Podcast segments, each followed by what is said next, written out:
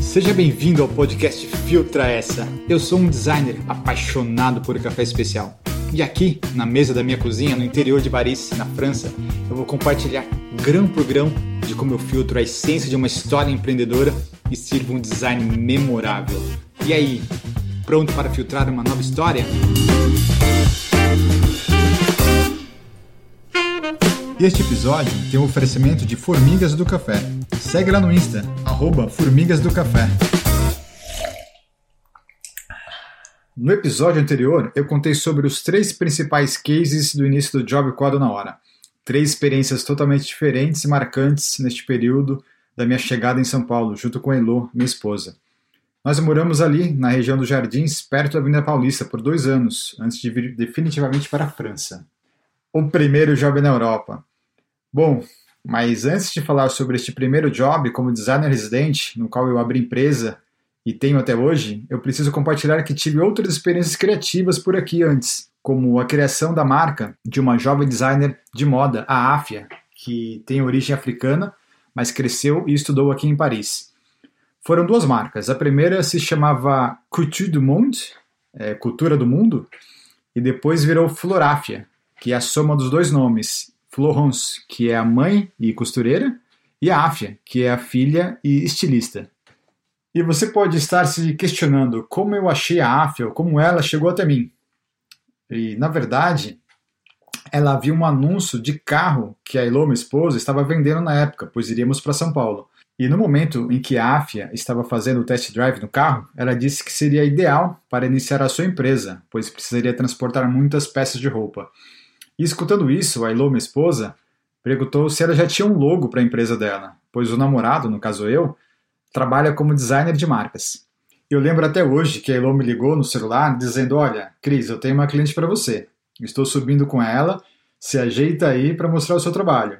E então batemos um papo em inglês mesmo, porque eu não falava francês ainda na época, e mostrei ali alguns trabalhos e a gente acabou fechando um valor que foi excelente para mim, pois eu estava como turista na época. E lembrando que o logo Culture do Mundo, Cultura do Mundo, como eu já falei, ele foi concebido não em um café como de costume, mas sim num metrô em Paris, durante um trajeto qualquer, desenhando ali num pequeno caderninho que eu guardo até hoje. E se você ficou curioso, acesse a página do episódio no filtressa.com e lá eu coloco esse logo e inclusive a imagem também do caderninho. E no ano de 2018 a família chega em Paris.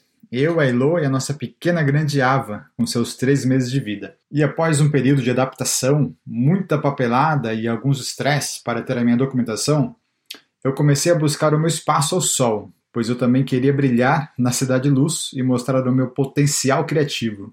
E eu fui para muitos eventos de empreendedorismo, tecnologia e eventos com foco em trabalho e carreira. Cada evento era uma oportunidade de viver a cultura, o idioma e fazer networking, ou melhor dizendo, viver o network. Como diz o Alexandre Caldini em seu livro, seja interessante e não interesseiro, que eu vou deixar aqui inclusive na descrição deste episódio essa dica de hoje de leitura.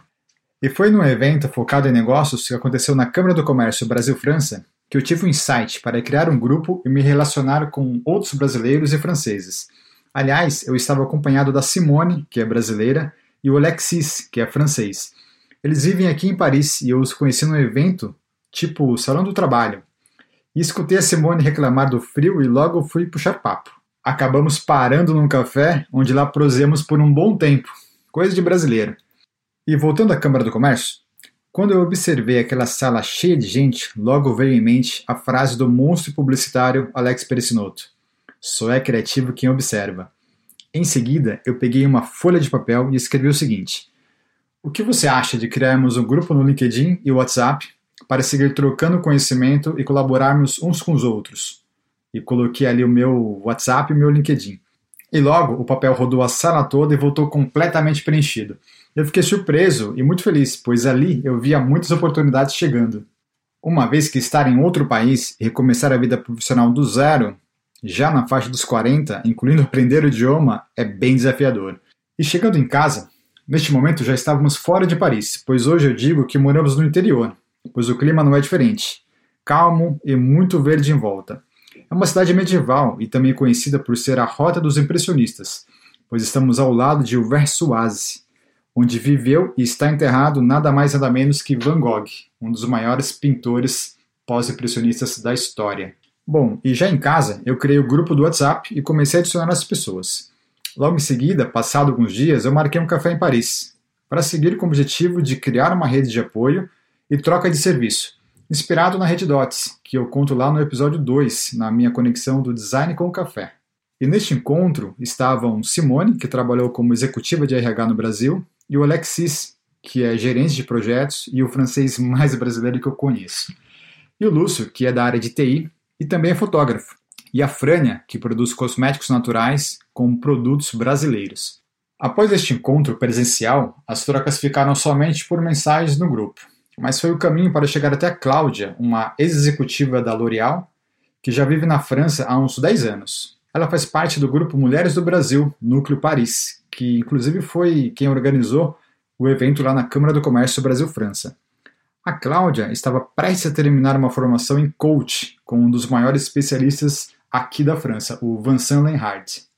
E ao saber que eu sou designer, ela me enviou uma mensagem no grupo querendo marcar um café, para contar um pouco do seu projeto e dizer que precisaria de um orçamento. Se tratava de um jogo lúdico para todos que faziam a formação e os futuros alunos também. Era uma forma de reforçar os ensinamentos e criar uma conexão de empatia e interação entre todos. Ela precisaria do logo, bem como do design da embalagem, das cartas e do tabuleiro. E foi então onde eu precisei abrir a empresa para poder oficializar realmente o trabalho e justificar em termos legais. E foi uma experiência marcante, não somente por ter sido o primeiro trabalho, mas por ter a responsabilidade de criar algo que não fugisse muito da identidade do Vincent Lerard que é um profissional mais conservador, e ao mesmo tempo manter uma identidade mais moderna e atual. E já de volta, com o logo aprovado, eu fui duas vezes para a casa da Cláudia, onde fizemos o processo de brainstorm para a criação do tabuleiro, da caixa do jogo, além das 123 cartas. Foram momentos de processo criativo envolvendo design e pesquisas, para criar um design estrategicamente pensado em relação com as teorias aplicadas nos diversos livros que o Vincent já escreveu pois tinha que estar alinhado com a escola de coach dele, por conta do patrocínio e ligação dele com o jogo.